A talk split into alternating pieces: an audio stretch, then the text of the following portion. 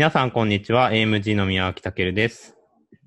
皆さん、こんにちは。えー、AMG の戸川です。お久しぶりです、戸川さん。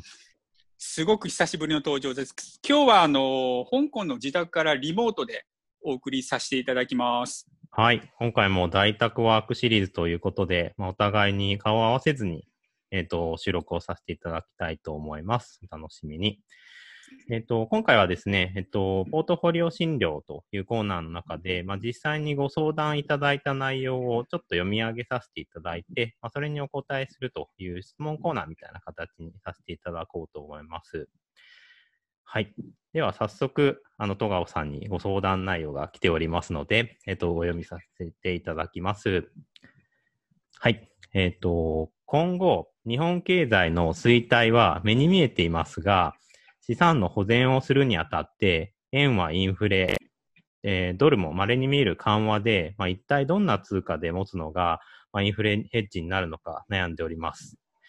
また、まあ、金も高騰しすぎて怖いですし、まあ、株も暴落必須だと考えています。まあ、できれば安心できる通貨で、えー、株を買いたいなと思っています。まあ、それが一番だと思うんですけれども、その通貨は一体何でしょうか？という質問です。うんこれはあれですね。あの、まあ、その人の、その、投資の期間とか、あターゲットにもよるんですけど、はい。まあ、現、現状は、まあ、あの、米ドルと、あとは、まあ、この方は日本在住って方なので、日本円の2つの通貨を中心に投資をされてると思うんですが、はい。まあ、今後ですね、あのうん、まあその通貨、どれがいいですかっていうのは、やはり、まあ今後のその社会情勢とか、まああの国の力関係、バランスですよ。まあね、Facebook とかも、あの仮想通貨、そのデジタル通貨っていうのも作作りたいとおっしゃってますし、あとはまあ中国も、えー、デジタル人民元とか、実体のそのお金をするのではなくて、デジタル上でこう発行する動きが、まあ、流れとしては出てくるので、まあそういう意味で、まあデジタル通貨、まあ今後ですね、もし信用のおけるデジタル通貨が出てきた場合、まあそれが今の、あの、米ドルにとって変わる時期っていうのは、まあ多分当分下げだと思うんですけど、まあそれも一つ、えておくっていうのも手としてはありますね。あとは、まあ、この方のご相談の、あの、一つ、もう二つ目の、あの、質問としては、どのような株がいいですかということなんですけど、まあ、株もですね、あの、やっぱりその方のその好みとか、その投資期間っていうのも関連しますので、あの、一概にこれですっていうのが明言できないのが少し心苦しいんですけど、まあ、あの、将来性のある分野を、まあ、自分で、えー、調査をしてですね、あの、投資をされるっていうのも手としてあります。まあ、一つの指標としては、やはり、まあ、その国の人口の増加率とかですね。あとは、まあ、若干、その若年層が多い、まあ、若い人が多いっていう人口ピラミッドであるっていうが一つのポイントとしてあります。やはり消費購買力が多い国っていうのは、国自体すごく魅力的な国になりますので、まあ、そこを狙って、えー、少しずつ投資していくっていうのもいいかもしれませんね。なるほど。ありがとうございます。まあ、まずはベース、まあ、一つは、まあ、居住国の通貨をベースに考えて、まあ、さらに強い、まあ、基軸通貨としての米ドルがいいんじゃないかとで、その上で、まあ、社会の変化として、まあ、仮想通貨であるとかっていう、まあ、デジタル通貨っていう一つの方向性が見えてくるので、まあ、そういったところが視野になるんじゃないかということですね。そうですね。えー、株に関してはあまり明言はされませんでしたが、まあ、やはり、まあ、社会の変化だったりですとか、あとはセクター別に見ると何かこう、注目されているところとかってあったりするものですか？そうですね。まあ、消費、消費財とかですね。まあ、やはり人間っていうのは、あの、少しずつ環境のいい状態にもしたいという意欲がありますので、例えば昔でもそうですけど、まあ自動車が例えば今度自動運転になったりとか、例えばその AI スピーカーみたいなですね、あの、まあ、尋ねるだけですぐ答えが返ってくる、まあ、秘書的な、あの、コンピューターが出てきたりとか、あとはまあ自分のその健康状態を常にチェックしてくれる機械が出てきたりとか、AI ドクターみたいなですね。でそういうのが、やはり作れる会社っていうのが、今後伸びてくるんじゃないかなとは思ってます。なるほど。まあ一つは、まあ未来型の、まあ都市というか、まあ、あるいはまあ 5G とかをイメージされてお話しされたのかもしれませんが、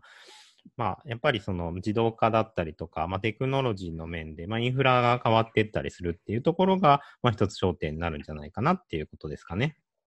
そうですね。わかりました。まあ、株に関しては、まあ、そんな感じということで 逆にまあ、その、そうですね。まあ、仮想通貨の話がちょっと出たので、まあ、少し掘り下げてみたいんですけれども、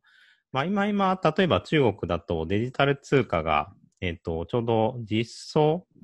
社会実験ですかね、ちょうど始まったみたいなことを話していて、えっ、ー、と、まあ、特に中国って、まあ、なかなか現金が信頼されてないという言い過ぎてもあれなんですけれども、まあ、なかなか、えっ、ー、と、まあ、キャッシュではなく、どちらかというと、今の時点でも、例えば、まあ、WeChat Pay だとかっていうのが日本に比べると流行ってるんですけれども、まあ、やっぱりそういったところは、まあ、アメリカだとあんまりえっ、ー、と、ホットな話題ではない気がするんですけど、まあ、戸川さんとしては、ちょっと流行るんじゃないかな、みたいな、そんなところがあるんでしょうか？そうですね。あの、まあ、今はこう、コロナウイルスとかの影響で、なかなかこう、現金とかを出したくないっていう風潮ではあるんですけど、まあ、まあ、つまりこう、キャッシュレス、キャッシュレスまあ、まあ、現金を使わない商取引っていうのがだんだん注目されつつあるので、まあ、あのー、それも、まあ、クレジットカードとかですね、例えばプリペイドカードとかで代用していたものを、まあ、今度は通貨も、まあ、そういうキャッシュレスに乗った、波に乗った通貨っていうのも今後出てくるのではないかなとは思ってます。まあ、インフラと直結した通貨っていうことですね。うん。確かにまあ、デジタル通貨だと、まあ、偽札が出なかったりとか、まあ、感染症で、まあ、現金使わないっていうのはなかなか考えづらいところではあるんですけど、まあ、実際確かに、まあ、そういう流れっていうのがちょっとでき始めてるので、まあ、そこが、まあ、ブーストして、実際に流行ってくるようになれば、まあ、社会としてはすごくいいことですよね。まあ、発行量そうですね。まあ、コストも減るということなので、うん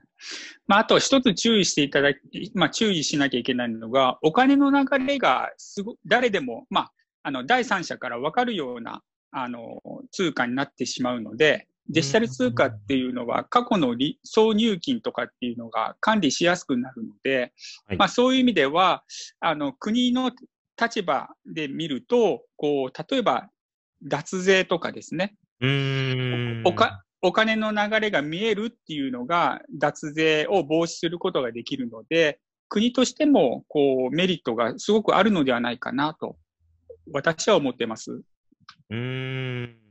ちなみに日本でデジタル通貨は流行ると思いますか？うん日本はですね、まあ、皆さんの気質的にはやはり現金市場主義っていうのがまだ根深く残ってますので、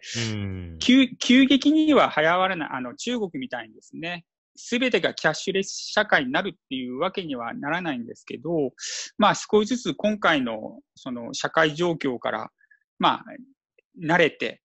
使い慣れてくる人も出てくると思うので、まあそういう意味では少しずつ浸透していくんではないかなとは思ってます。ああ、そうですか。まだまだ体感が難しいところですけど、まあそういった動きは、まあ流行り始めれば早いというものなので、まあちょっとは話が出てくるのかなということを期待したいですね。そうですね。確かに。こんなところでよろしかったでしょうか？何か言い足りないことはありますか？まあ、あのー、ご相談いただいたことに関しては、できる限り、こう、ごあの、皆さんに分かりやすい感じでですね、あの、ちょっと癖のない回答をさせていただいたんですけど、はい。また、あの、今度もっとより具体的にですね、お話、えー、ご相談がもし皆さん、あの、終わりであればですね、ぜひまた、このオンラインウェブサイトを使ってですね、ご相談していただければと思います。なるほど。まあ、オンラインだと言いづらいこともあるので、オフラインで話しましょうっていうふうに 言いました。まあ、あの、ね、いろいろな、そうですね、個別の相談はやっぱり個人によるところがありますので、まあ、一旦、ポッドキャストではこのような形で回答させていただいて、まあ、改めて、まあ、いろいろお話をさせていただけたらなと思っております。戸川さん、はい。えっ、ー、と、今日はご質問いただきましてありがとうございました。またぜひよろしくお願いします。ありがとうございました。皆さん、くれぐれも、あの、気をつけてください。はい。それでは、失礼いたします。失礼いたします。